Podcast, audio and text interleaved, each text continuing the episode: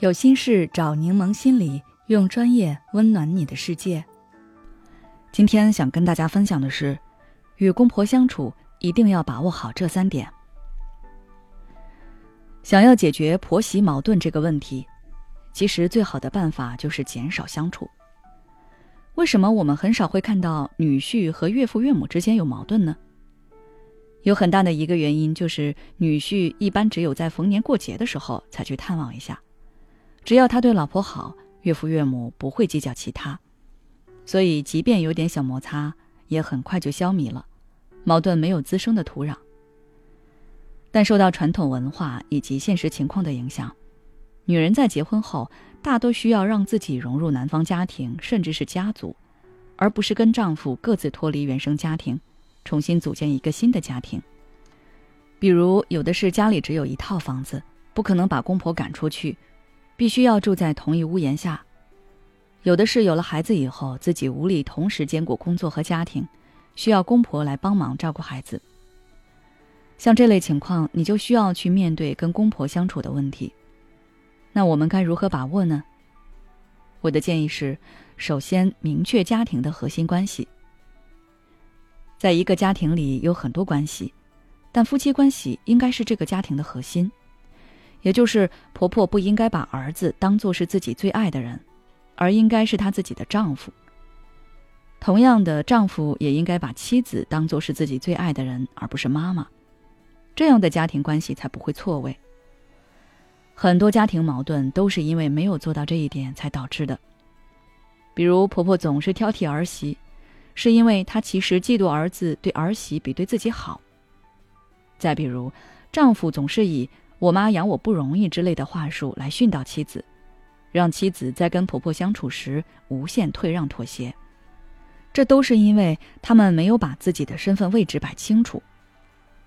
大家一定要牢记，一个健康的家庭中，夫妻关系才是一个家庭的核心。其次，不要忽视丈夫的作用。我们经常会看到婆婆跟儿媳吵架的新闻和视频。作为看官，我们会为婆婆的挑剔和找茬而感到愤怒，为儿媳的反抗而击节叫好，又或者是为儿媳的盛气凌人、横行霸道而感到生气，为委曲求全、总被欺压的婆婆而感到怜悯。但是我们却忘记了一个关键人物，那就是儿媳的丈夫、婆婆的儿子，这个人去哪里了？他在这件事中充当了什么角色，发挥了什么作用？很多男人为了给自己省事，往往会选择装作不知道，或者主动去逃避这类的场景。但是这种逃避只会激化矛盾，到最后可能演变成无法化解的仇恨。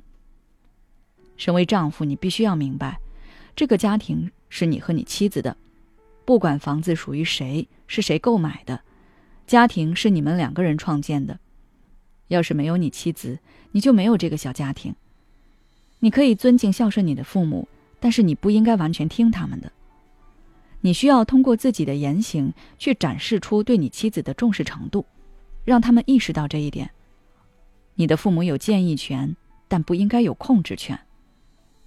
同样的，你的父母养育了你，你应该要让他们老有所依，而不是仗着他们爱你，无限制的压榨他们。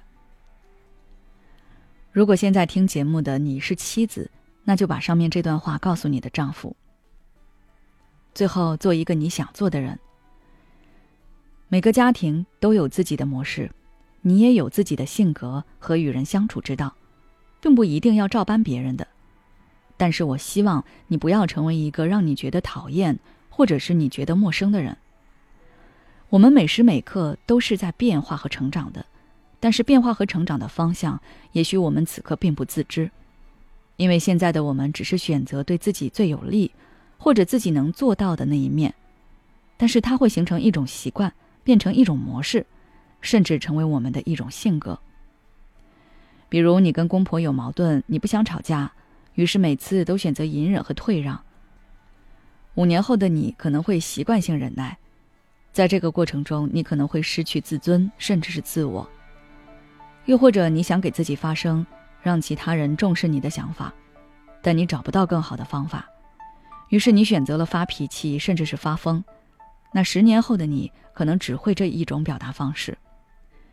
以上这些变化都是从一件件小事累积而来的，我们千万要警醒，不要在婚姻中丢掉那个可爱的自己。好了，今天的分享就到这里。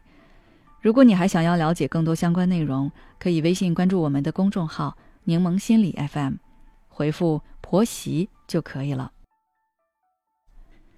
孤独、焦虑、不被理解、没有支持，有时候真正让我们痛苦的不是实际问题，而是这些情绪和心结。柠檬心理愿做你的避风港。我们的心理救援队每位咨询师都拥有二十年以上的咨询经验。现在关注公众号“柠檬心理课堂”，回复“咨询”就可以参加我们的心理咨询活动了。要相信你的生活可以变得更好。